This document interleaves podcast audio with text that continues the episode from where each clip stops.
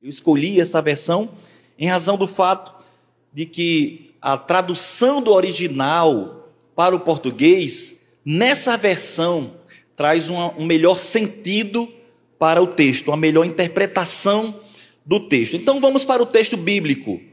Diz o seguinte: palavras do rei Lemuel de Massá, ensinadas por sua mãe.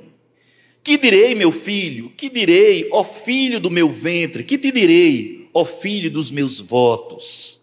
Não entregues às mulheres teu vigor, nem os teus caminhos às que destroem os reis. Não fica bem aos reis, ó Lemuel, não fica bem aos reis beber vinho, nem aos príncipes desejar bebida forte, para que não bebam e se esqueçam da lei e pervertam o direito do oprimido. Dai bebida forte ao que está morrendo e vinho amargurado, para que bebam e se esqueçam de sua pobreza, e não se lembrem mais de sua miséria. Abre a tua boca em favor do mundo, em favor do direito de todos os desamparados abre tua boca e julga com retidão e faz justiça aos pobres e necessitados. Vamos fazer uma oração solene, invocatória, pedindo a Deus que fale aos nossos corações, que estejamos prontos para ouvir a voz de Deus. Afinal de contas, nós estamos aqui para engrandecer o nome do Senhor em tudo que viemos fazer. Louvar o seu nome, engrandecer o seu nome e ouvir a sua doce voz para a nossa saúde espiritual, para a nossa saúde psíquica, para a nossa saúde emocional, para a nossa saúde física, porque a palavra de Deus cura, restaura, liberta, encoraja, fortalece.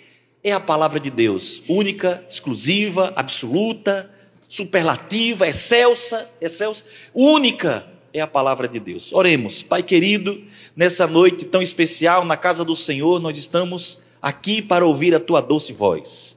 Bendizer o teu nome, te agradecer é, pelas bênçãos que o Senhor tem nos dado, mas, sobretudo, para adorar o teu santo nome, pois o Senhor merece honra, glória e louvor. Quero te agradecer pelos homens que aqui estão, por suas famílias, seus filhos, que eles prosperem, cresçam, sejam é, luzeiros nesse mundo e que o Senhor os dê sempre a graça, Senhor, para viver a vida de maneira que o seu nome seja glorificado.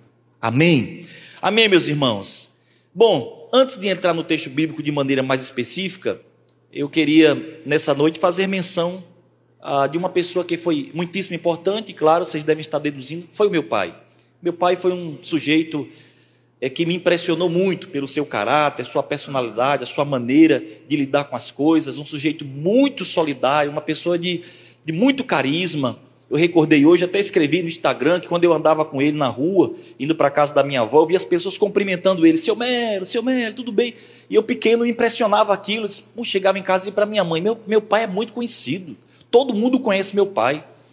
E eu não imaginava que meu pai era conhecido é, por essa razão. Né? Ele era um sujeito recatado, caseiro, é, muito reservado, mas era conhecido porque era muito solidário, vi socorrer pessoas desconhecidas, prestar ajuda a vizinhos. Quando meu pai se converteu, diga-se de passagem, logo que reformou a casa, a sua conversão veio ah, exatamente nesse momento, né, ele se converte e ocorre uma mudança radical na sua vida, em todos os aspectos, e ele faz uma grande reforma na casa, faz uma área muito grande, compra instrumentos, cadeiras, e a gente pensando, o que é que meu pai vai fazer? E ele começou a convidar os vizinhos e a pregar a palavra de Deus fez um curso de teologia por correspondência, já depois de 50 anos, depois de aposentado. Nunca foi ordenado pastor, mas dirigiu uma igreja por 14 anos. Meu pai foi um exemplo fortíssimo para mim. Um exemplo de homem, um exemplo de líder, um exemplo de, de, de esforço, empenho, trabalho, excelência. Lembro que meu pai tinha essas características, tudo que ele fazia, ele procurava fazer muito bem feito. Meu pai gostava de consertar as coisas. Ele consertava as coisas de casa, dos vizinhos, quem é, solicitasse. Era um sujeito considerado duro, áspero, bruto, né? Mas quem o conhecia de perto sabia que ele era uma pessoa amável, doce. Tinha o exército brasileiro no seu coração, né? Ele era assim amante mesmo das forças armadas. Ele havia servido é, na adolescência, logo quando saindo da adolescência para a fase adulta, e então passou muitos anos é, e viajou o Nordeste inteiro, servindo ao Exército, ao Batalhão de Engenharia, aqui né, no Becom. Ele serviu aqui Ele saiu do exército, mas o exército não saiu dele. Ele me acordava às 5 da manhã para capinar mato, me ensinava coisas sobre a natureza. Aquele homem impactou minha vida. De maneira que, à medida que os anos passam, já fazem mais de 10 anos que ele faleceu, foi em 2011 exatamente. E já fazem muito tempo que ele, que ele partiu para o Senhor, mas ele deixou esse legado importante. Quando eu olho para trás, e acho até estranho quando alguém menciona algum defeito, algum problema, não consigo recordar. É claro que ele tinha, possuía muitos defeitos. Em especial, ele tinha um temperamento muito forte, sofria por causa desse temperamento. Ele se recolhia e, e tinha uma vida muito solitária, porque era um sujeito explosivo, de uma voz assim potente, de, de uma, é, um sujeito colocava com muita incisão assim a sua, sua vontade, o seu desejo, o seu pensamento. E eu recordo dele me pegar é, me flagrar mentindo alguma vez assim, pequeno, e ele me levantar pelos ombros assim e olhar para mim como se eu fosse um homem adulto, né? E dizer para mim assim: aconteça o que lhe acontecer, nunca minta, fale sempre a verdade. Muitas lições importantes. Entre elas, entre elas, meu pai me ensinou a, talvez a mais importante lição: temer a Deus e a ser homem. Homem de fibra, coragem, assumir minha posição nesse mundo, porque nasci assim e Deus não erra. Recordo que aprendi isso depois de um evento traumático, que meu irmão, que é militar também, é, ele é oficial naval, fuzileiro naval, ele, naquele período, as, as quarentenas nos quartéis, realmente quarentenas, o, o rapaz entrava, ingressava e ele não voltava para casa depois de cumprir aquele período, né? é, Jussier, que foi Marujo e outros aqui que eu não sei, mas quem foi militar sabe. Entrava ali, saía 45 dias depois, 60 dias depois, recebeu uma visita muito próximo da saída que vinha receber uma visita. Eu acho que nós passamos aproximadamente 30 dias sem vê-lo, meu irmão. Quando ele entrou, passou e ele foi para lá. Eu, e eu lembro que quando nós fomos visitá-lo, a gente não conseguia reconhecê-lo. A tropa toda estava é, assim perfilada, né? E a gente olhava e não conseguia, era muito parecido uns com os outros. E quando meu irmão, depois de cumprir a ordem unida lá, e o, o oficial do dia lá liberou, ele veio caminhando na nossa direção assim, magérrimo, né? Magérrimo mesmo, careca, tirou a boina, e a gente vê assim, ele careca, aquela aparência assim, e minha mãe começou a chorar. Minha mãe começou a chorar, abraçou ele, disse: o bichinho, ai meu Deus, vamos levar ele para casa. Melo, o nome do meu pai era Francisco, mas era mais conhecido como Melo. Vamos levar ele para casa, ele não vai ficar aqui não. E ele, eu quero ir para casa, chorando. Meu pai disse: solte ele, solte ele agora aqui. Você não vai para casa não, rapaz, você vai ficar aqui. Você é homem, rapaz. Seu lugar é aqui, você não vai sair daqui não.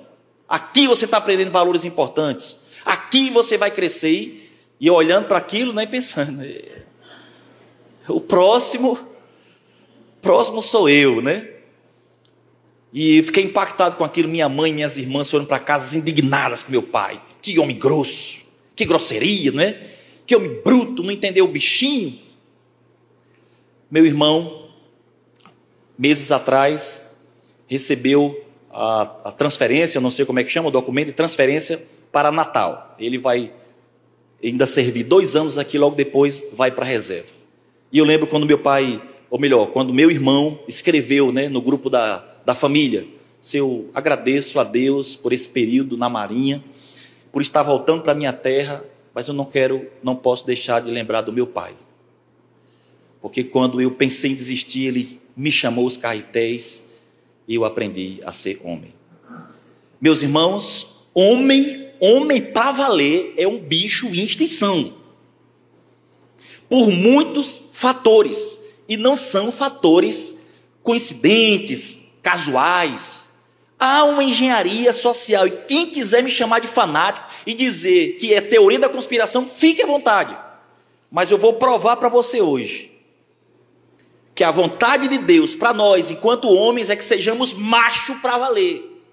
Homem, assumamos a nossa posição nesse mundo, porque o mundo tem equilíbrio quando o homem tem posição sólida, concreta, e as coisas não perdem o rumo. O homem puro, íntegro, reto, o homem normal que pisou nesse mundo, o único, se chama Jesus de Nazaré.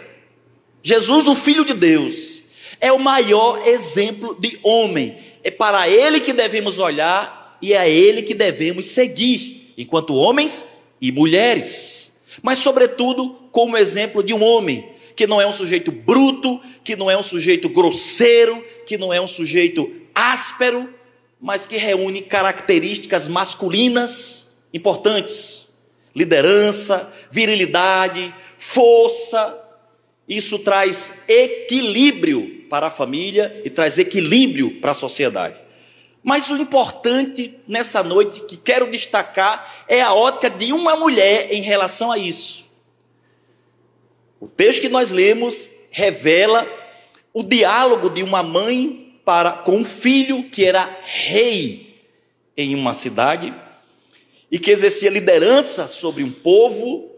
E os irmãos sabem, está claro para todos vocês, que neste período, mil anos aproximadamente antes de Cristo, bem antes disso e muitos anos, centenas de anos depois, as sociedades estavam estruturadas através de disputas de território, de riqueza, e isso se dava através das guerras. E sabe quem é que iam para as guerras?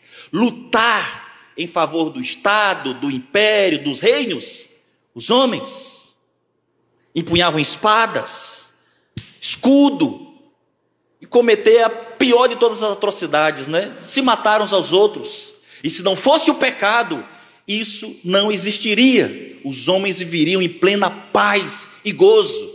Mas em razão da inserção, da contaminação do pecado, a sociedade se estruturou dessa maneira e cresceu. E as civilizações que mais cresceram foram aquelas que tinham um poder bélico maior, que tinham um maior exército, que tinham guerreiros invencíveis. E nós vamos ver isso na história de Israel. Nós vamos ver que os guerreiros de Davi enfrentavam gigantes eram sujeitos temidos, que matavam muitos inimigos. Alguém pode dizer, meu Deus, que coisa terrível! Ai, meu Deus! Essa geração pode pensar isso. Mas você não pode mudar a história. Você não pode olhar para o passado e entender o passado como o presente. Hoje as guerras têm outras armas e os homens atuam de outra maneira, e mulheres também, mas em especial os homens. Eu podia fazer uma relação grande aqui em relação ao fato de que os homens são os que mais morrem, e segundo as últimas pesquisas, dez vezes mais que as mulheres. Homens com idade entre 45 e 61 anos estão correndo sério risco de morte em razão de potenciais doenças. Se ele conseguir traspassar esse período, essa faixa etária aí, segundo as últimas pesquisas, estará mais propenso a viver um pouco mais.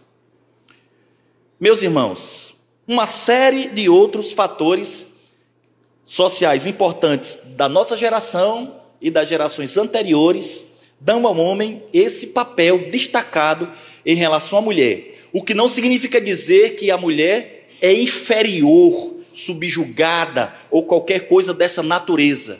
É que hoje, qualquer palavra ou qualquer coisa que se coloque nesse sentido é, tem uma conotação pejorativa. Por exemplo, a palavra patriarcal ou patriarcada, ou patriarcado, desculpe, está demonizada. Apressado para falar a palavra demonizada, coloquei o A no lugar do O, né? Vocês entenderam? Demonizou-se essa palavra. E, e, e as pessoas que é, estão alinhadas com esse tipo de ideologia e pensamento dizem família patriarcal como se fosse uma coisa pejorativa. A família patriarcal é o melhor exemplo que nós temos na história de um homem forte que lidera sua família, que protege sua mulher e que ensina seus filhos. Família patriarcal é isso. Família dos patriarcas, é isso que quer dizer, patriarcal. É a família heteronormativa. Um homem que ama uma mulher, que dá sua vida, se sacrifica pela mulher e pelos filhos. Qual é a mulher que não quer um homem desse? Isso é o modelo de uma família patriarcal. Contudo, se você hoje colocar aí no Google, não faça agora não, só quando sair, chegar em casa. Colocar no Google aí patriarcado, você vai encontrar uma dezena de artigos tornando essa palavra pejorativa. Masculinidade. Um conceito atual, masculinidade tóxica. Homem não, o homem tem que ser sensível, frágil. Ele tem que ser quase uma mulher. Que é para entender esse universo. Não, esse universo é entendido com essa dualidade, com essas diferenças agudas. E quanto mais agudas forem essas diferenças, mais equilibrado será essa família esse mundo. Uma família precisa de uma mulher graciosa, sensível, precisa de uma mulher com esse olhar que traz doçura, candura, mas precisa de um homem firme, forte, corajoso. Isso traz equilíbrio para a família. Os filhos olham para as figuras de poder que eles têm dentro de casa e eles se inspiram. Em geral, a menina se inspira na mãe e deseja ter um homem parecido com seu pai. E o menino, o contrário, acha a mãe bela, bonita. Gente, diga-se passagem. Eu tenho muito, e tive, alguns já faleceram, muitos tios. Fui criado numa família de muitos homens. Quem está me assistindo, vai me assistir depois, ou está aqui, talvez esteja pensando: puxa vida, esse pastor parece ser um sujeito grosseiro. Esse cara deve ser horrível. Olha a coisa linda aqui, ó. Mulher bonita é marido bom. Não é verdade? Não se trata disso. Se trata de valores, princípios, que estão sendo gravemente atacados por todos os lados. Então, esse homem, como Irandi, por exemplo, esse sujeito barbudo, desse bigode potente, esse físico avantajado, né, Irandi? Esse homem cheio de testosterona, esse homem está raro no mundo, gente. Esse cara que, não irandi aqui, outros não vou citar nomes para não comprometer, mas esse cara que perde os cabelos da cabeça, mas não perde o brilho da masculinidade. Gente, não se assuste não, tá certo? Esse mundo está intoxicado deste mal. Os homens europeus, na sua maioria, hoje são homens frágeis, sensíveis, e aumentou muito o número de homens assim, por muitas razões. Por razões sociais, por razões ideológicas e por razões químicas. É, não se assuste não. Razões químicas. Segundo os últimos estudos, eu sou só um curioso, eu não posso falar sobre isso com tanta propriedade. Não vou chamar um médico para falar sobre isso. André depois vai falar sobre isso aqui. Segundo pesquisas, os níveis de testosterona nos homens dessa geração são inferiores aos das gerações anteriores entre 22% e 30%. Sabe o que significa dizer? Um homem com menos testosterona, este homem está mais propenso a doenças. E é um sujeito que desenvolve mais características ligadas à figura feminina. Ele não tem características masculinas tão apuradas, como vocês estão vendo aqui nessa noite.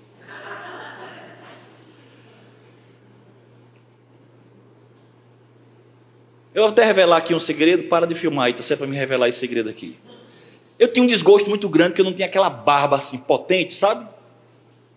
Aquela barbona, tipo Charles Spurgeon, o bigode Wesley, é exatamente, sujeito puxa. Quando eu era pequeno, vi o Tony Ramos assim, eu disse, quero ser igual a esse cara aí. Cara peludo, parece um urso. Esperei, esperei, o tempo passou e nada. Aquela coisinha rala aqui, uma giletezinha dá para tirar tudo. Depois eu, a sociedade foi mudando e eu vi esses caras barbudos, muitos barbudos e com essa aparência assim, e vi que era só aparência. Eu digo, puxa, é melhor ficar sem a barba e manter a testosterona em alta. Bom, brincadeiras à parte, é isso que está acontecendo no mundo. E você vai me dizer como isso está acontecendo? A alimentação, não vou entrar nesse mérito com tanta precisão como o médico. A alimentação, má alimentação, a falta de exercícios físicos, o uso de cosméticos. Tem um químico no cosmético, no shampoo, no sabonete, no plástico, que bloqueia a produção de testosterona. Eu vou pedir a vocês que pesquisem, tá certo? Façam como os bereanos, pesquisem sobre o assunto. Que eu estou falando como um curioso aqui. Não estou revelando fontes, não é? Mas pesquisem. Duvidem do que eu estou dizendo. Vá atrás de artigos científicos. Você vai encontrar essas informações. Isso fez com que essa geração de homens adoecessem com mais frequência. Fossem perdessem as características mais masculinas, essas características que são exclusivamente masculinas, né? Virilidade, não quer dizer que as mulheres também não são, mas são muito características do homem: virilidade, ousadia, liderança, governança, coragem, ousadia. Olha, se você tem um esposo ou um pai que passa o dia, ou parte do dia, deitado na frente da televisão, com o controle aqui, ó, a barriga dele está crescendo, não, não tem músculo, e o sujeito está fraco, preguiçoso, se preocupe. Leve esse sujeito no médico, endocrinologista, faça exame de sangue, vá ver os níveis de hormônio desse cara. Seu marido ou seu filho. Isso é uma coisa séria, preocupante. Bom, como se não bastasse todos esses problemas, dos anos 70 para cá, o que aconteceu? Movimento feminista. Feminismo, a mulher lutando pelo seu espaço e há quem acha isso uma coisa boa, legítima, jurídica, tem um papel importante na sociedade. Valer como quem era Simone de, de, eu esqueci o nome dela. Isso, exatamente, uma francesa. Vá ler quem é essa sujeita aí. Por que, que esse movimento foi criado? Vá ver as origens.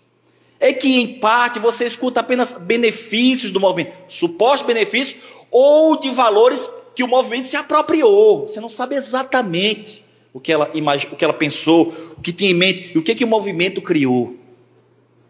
E esse movimento veio galopando espaços com a queda dessa masculinidade. E eu não estou dizendo aqui que eu sou um sujeito machista, que não reconheço competência das mulheres, que as mulheres têm que ficar só dentro de casa. Não, não estou dizendo isso. Estou dizendo é que o feminismo fez do casamento uma prisão, da maternidade uma cruz um pesar. E os deveres domésticos, essas características femininas, né? O cuidar da casa, fez disso um, um, um labor, algo desprezível. E é curioso até encontrar hoje uma mulher que gosta de cozinhar, de lavar roupa, tenha prazer nos deveres domésticos. Porque a mulher tem que trabalhar, mulher tem que ganhar dinheiro também, mulher tem que tem, ela tem todo o direito, todo o espaço, tem competência para isso. Reconheça isso mesmo. Minha esposa é, minha esposa é profissional liberal. Eu tenho autoridade para falar isso. Mas ela pode fazer isso sem deixar de fazer outra coisa, sem deixar de ter o prazer de ter sua casa, ter sua família, amar os seus filhos, amar o seu marido.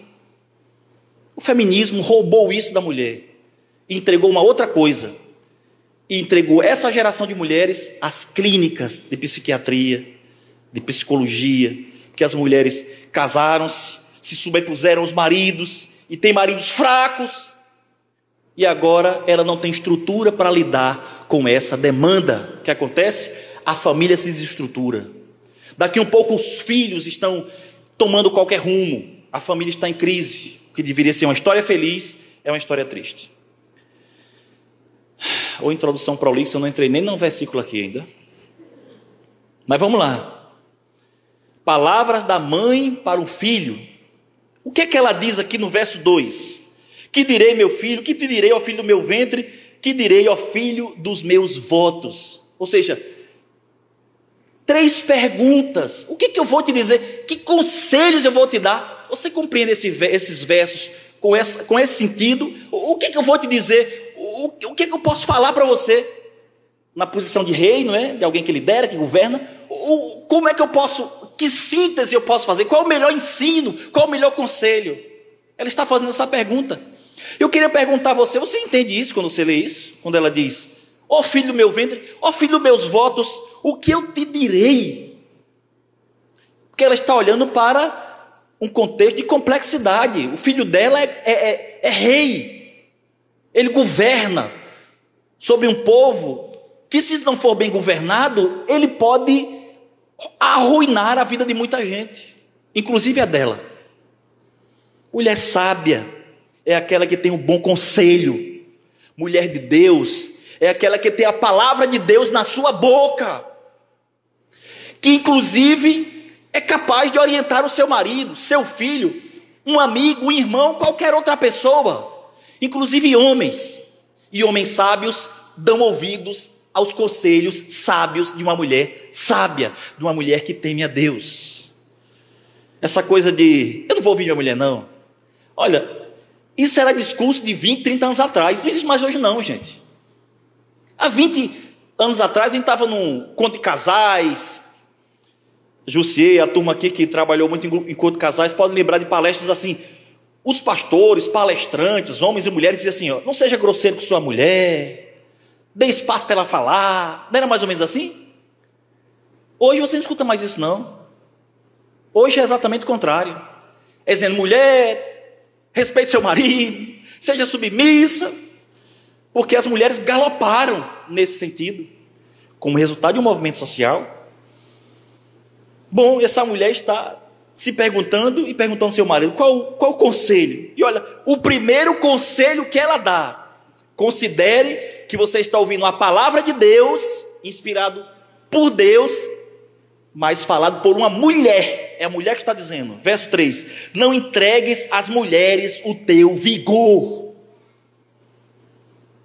Está dizendo, epa, calma aí, ele está falando de prostituição. Está dizendo para ele não ser um libertino. Tá certo? Então vamos seguir aqui para entender melhor o texto nem os teus caminhos, as que destroem os reis. E esse as está. Tem uma crase no A. Está vendo? Tem uma crase aí no A? Isso, professor de português está lá em cima. Né? Isso quer dizer o quê? As está apontando para as mulheres. Ou seja, ela faz referência a dois grupos de mulheres aqui. O primeiro parece ser um grupo legítimo, decente, né? Que não dê tua força às mulheres, não dê teu vigor às mulheres. E na segunda sentença ela diz: e as que destroem os reis, ou seja, mulheres indecentes, mulheres imorais, mulheres a quem você não pode confiar. Então, nem as íntegras, nem as imorais entregue a sua força. O que significa isso, gente? Seu vigor, sua força. Ela está dizendo que ele não se apaixone a ponto de se deixar dominar pela mulher, ser refém dos seus próprios sentimentos. O que ela está ensinando ao seu filho é que a mulher tem encantamentos, e glória a Deus que tem, ou oh, coisa boa. A mulher tem encantos. Os, não vou falar muita coisa assim, senão nós vamos ficar aí, né? Imaginando coisas. A mulher tem encantos, adornos, contornos, que deixam o homem mesmo encantado, feliz, apaixonado, apegado, mas ele não pode se tornar refém dela em razão dessa paixão. Porque Deus estabeleceu no princípio lá atrás que ele deve liderar sua casa, sua mulher. Não deve entregar sua força a ela. E hoje, para fazer o sentido contrário, está difícil, porque muitos homens já entregaram, né? Muitos. Para voltar atrás agora, vai dar um trabalho medonho. Aqui na igreja eu já vou começar a fazer o aconselhamento dos homens aí. Não sei por quem começar. Não sei por quem. Já começou a apontar uns aos outros. Eu vou nem entregar, né? Quem está apontando aí. Não sei se o Osés tem alguém para indicar aqui. Maria, a lei Maria da Penha defende homens também, tá certo? Só para informar vocês que ele está dizendo é: não entregue a seu coração, seu vigor, não se deixe governar pela paixão de uma mulher. Por quê? Porque ele governaria segundo os conselhos dessa mulher. E a mulher não possui o que o homem possui nesse sentido, a competência da razão lógica, do raciocínio lógico, verso 3. E se ele se entregasse à prostituição, então ele poderia dar adeus ao seu reinado. Verso 3, para não ser muito prolongado. Verso 4, melhor. Nem fica bem aos reis, o Alemuel, não fica bem aos reis beber vinho, nem aos príncipes beber bebida forte. Ou seja, meu filho, não se entregue a paixões das quais você será refém. Segundo, não perca a lucidez. Não se embriague. E a pessoa não só se embriaga de bebida alcoólica, não, se embriaga de um monte de coisa. Se embriaga pela paixão, como eu citei no princípio. Se embriaga da própria vaidade. Se embriaga de uma série de outras coisas que possam roubar a sua lucidez, a clareza, o raciocínio lógico. Isso é algo próprio dos homens. Há quem diga, a grosso modo, né, as mulheres, quase que na sua totalidade, são emotivas, têm inteligência emocional, e os homens são muito racionais. Na primeira infância, o pensamento concreto parece que no homem se estende, né? Para que ele entenda algumas coisas, mulher, uma dica aí para as mulheres aí, você tem que explicar. Não é esperar que ele adivinhe, que ele pense, imagine. Ah, eu queria que ele sentisse. E ele não vai sentir nunca. Você tem que dizer: olha, eu quero isso e isso. E quando você deixar ele no fogão, olhando duas panelas, diga que é duas, porque senão ele só apaga uma e a outra queima. Isso de exagero, não é assim não, né?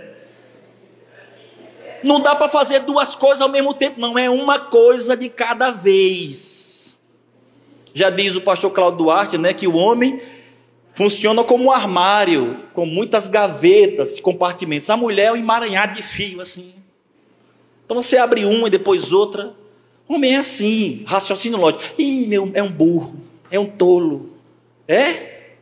Se ele não pensasse racionalmente, tua família, tua casa, teus projetos já tinham ido por água abaixo, porque o cara pensa nas consequências. A mulher pensa nos benefícios, do resultado, não é não? Eita, aquela geladeira que abre assim as duas portas, de não sei quantos litros. Patrick deve estar passando por esse drama agora, né? Vai comprar a geladeira, ele olha pequenininha, isso aqui cabe. Coloca aqui dois litros d'água uma, uma bandejinha de. Mas a mulher ela quer a grande. Mas ele está pensando como vai pagar essa grande. Que vai, olha. Vou falar aqui em, em, relação a um casal, por favor, não se ofenda. É, esse casal não, não está, vocês não conhecem, tá certo? Quer uma reforma em casa, a mulher, quer uma reforma.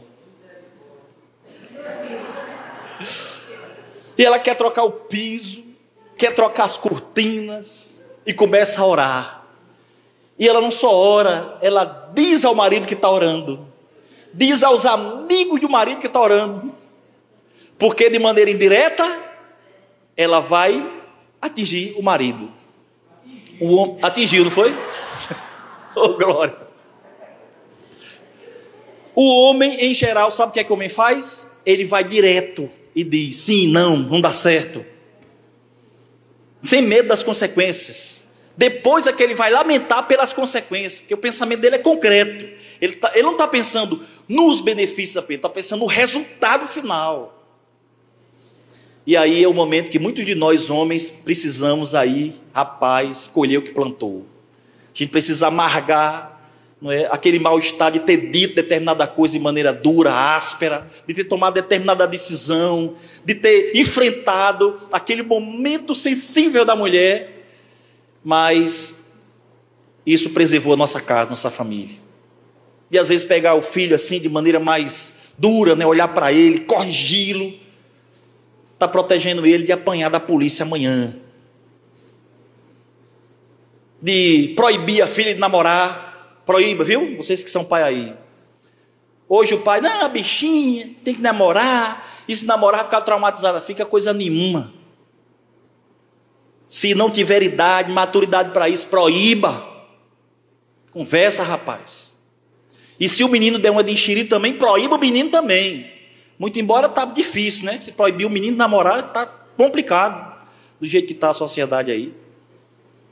Um parênteses aqui, eu conheço um casal de amigos, médicos, três filhos, e o menino mais novo tinha aí 11, 12 anos, namorando com a menina do na igreja.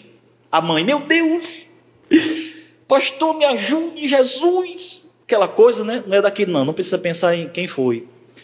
Meu Deus, pastor, não sei o que, fala com meu marido, eu quero falar com ele. Pastor, eu estou dando graças a Deus que o menino está namorando, porque do jeito que estão tá as coisas, Eu digo, rapaz, pelo menos converse com ele, né? porque para diminuir, pelo menos, né? Tudo bem, está normal, mas atração pelo oposto, mas demais assim também. Aí ele foi lá, o menino se corrigiu e tal. Bom, tudo precisa de bom senso, tudo precisa de uma aplicação é, consensual, equilibrada, mas precisa disso. E olha que essa mulher enxergou isso e está dizendo ao seu filho: não se dê a esse tipo de ludicidade. Se divirta, mas não se embriague. Tenha cuidado com o que você vai fazer, com as decisões, esteja lúcido, senão você vai colocar em risco a vida de muita gente. Bom, eu vou partir logo para o terceiro ponto. Verso 8 e 9: Abre a tua boca em favor do mundo, em favor do direito e dos desamparados. Abre a tua boca, julga com retidão, faz justiça aos pobres e necessitados. Valores. Ela está evocando valores importantes: hombridade, honestidade, verdade, ética, sinceridade, equidade, ser justo. E nesse sentido, nós podemos colocar a fé nesse pacote, temor a Deus, obediência. Meus irmãos, os nossos filhos só fazem aquilo que eles veem a gente fazer. Aquilo que a gente diz, muitas vezes eles contrariam. E essa reflexão só vai produzir resultado lá na fase adulta. Mas aquilo que eles veem a gente fazer, eles copiam. Pode ter certeza. Contei, né, aqui, numa ocasião, e os irmãos, alguns não estavam aqui, que a irmã Nilda, depois de muito tempo da pandemia, sem vir à igreja, nos convidou para uma visita. E na visita ela serviu ali uma pizza com bolo, aquela coisa toda, e serviu Coca-Cola. A gente não toma refrigerante. Mas é claro que eu não ia desapontar a irmã. Uma vez só, não faz mal. E ela encheu meu copão lá de Coca-Cola. E Ian estava olhando assim para mim. Porque a mãe diz para ele, né? Não beba refrigerante. Quando ele vai para o jiu-jitsu, na segunda-feira, os meninos dizem: quem tomou refrigerante no final de semana? Que aí quem tomou refrigerante vai pagar 10, aquela coisa para desencorajar o uso do refrigerante. E ele olhando para mim, André, quando eu peguei na Coca-Cola e pensei que ele já tinha tirado o olhar, disse, epa! Chamou a atenção e falou bem alto, desse jeito que ele é, né? Para todo mundo ver. Você, né? Um pregador tomando isso daí. Como quem diz, vivendo o que não. Você prega o que não vive. Está mandando eu deixar tomar refrigerante, mas está tomando. Eu digo, é, Ian, e não deu tempo de explicar ali para ele, né? Aquele, aquela situação ali, calma, Ian, Ian, peraí, eu vou lhe explicar. Não, você está tomando. É duro, viu? Você ensinar uma coisa, tem que fazer outra, ensinar essa, essa, essa questão ética que envolvia ali, a sensibilidade do momento e tudo mais. Meus irmãos, justiça, equidade, retidão, honestidade. São valores, são princípios dos quais nós não devemos abrir mão.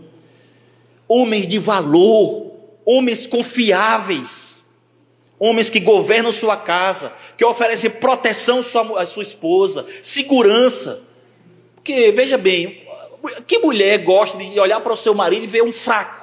Desculpa a expressão assim pesada. Não estou falando de força física, não, gente. Estou falando de brio, de fibra, de um homem que assume as responsabilidades, de um homem que ela sabe que é capaz de dar o sangue e a vida por ela, capaz de protegê-la. Eu vou chamar a sardinha para o meu lado, deixa até gravar, isso grava, tá certo? Quando eu casei, eu era isso aqui, ó. Eu estou pesando hoje 97 quilos. Para mim é tristeza, que eu tenho que pesar 90, segundo o endocrinologista. Quando eu casei, eu pesava, parece que era 57 quilos pouco, talvez 57 quilos. Então você imagina essa estrutura óssea aqui com 57 quilos, tem 97 agora. É muita coisa, não, Jandir? Só o pavio, não colocava medo em ninguém. E nós fomos morar numa casinha, eu e Helena, né? Eu ali, protegendo a casa. Colocava o peito para fora assim, não tinha peitoral nenhum, mas Ali eu sou o protetor aqui, que quem manda aqui sou eu. Meus irmãos, essa minha coragem foi posta à prova uma noite. A casa era baixa. E deu na cabeça de um sujeito lá de entrar na casa pelo telhado. Começou a destelhar a casa. E eu não sei se Lena me acordou ou se eu acordei sozinho. Lena me acordou, né? Fran, Fran, Fran, tem alguém aqui em cima da casa, não sei o quê. Eu disse, tem não, vá dormir. Tem, tem. E eu me levantei, olhei, o cara destelhando lá. Eu digo, é agora. É agora, ou é eu ou é ele. Meus irmãos, naquela hora eu fiquei sem voz. Ela tentando falar e eu.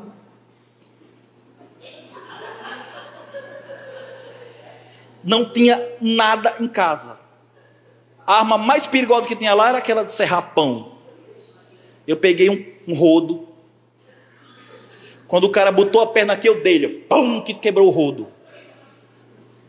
Deve ter causado um prejuízo muito grande a ele. Gritou, caiu lá de cima. Bum!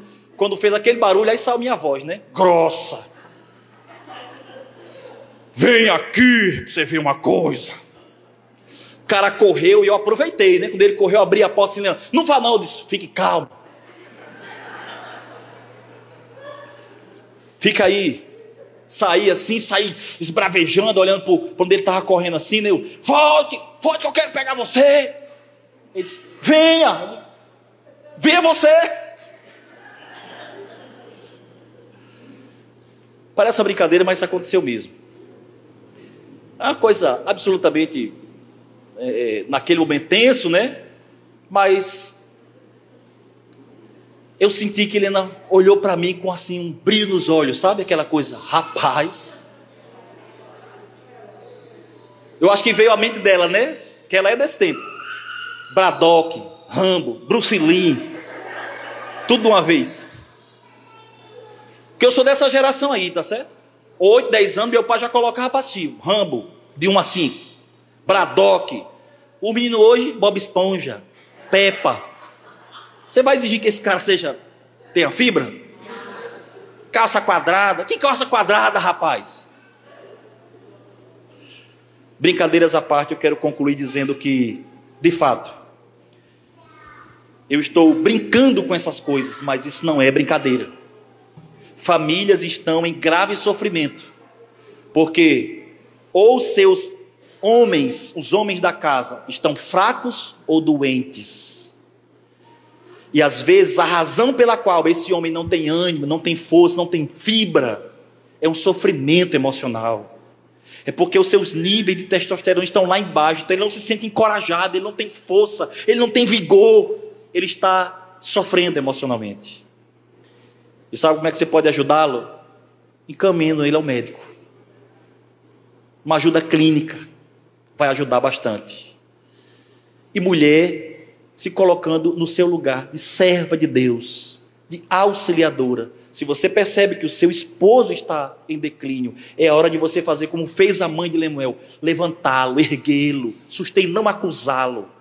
E você, homem, quer ter uma casa equilibrada, quer ter a sua família em paz, a sua mulher sob sossego, ofereça a ela segurança, proteção, provisão, esteja do lado dela, apoie os seus projetos.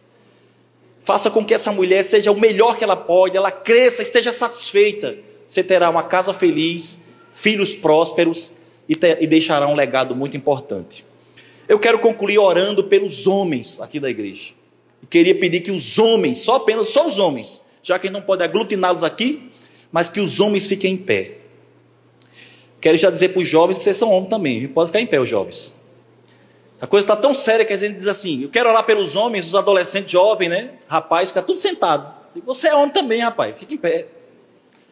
Quero orar por você, para que Deus lhe dê sabedoria para você guiar sua casa.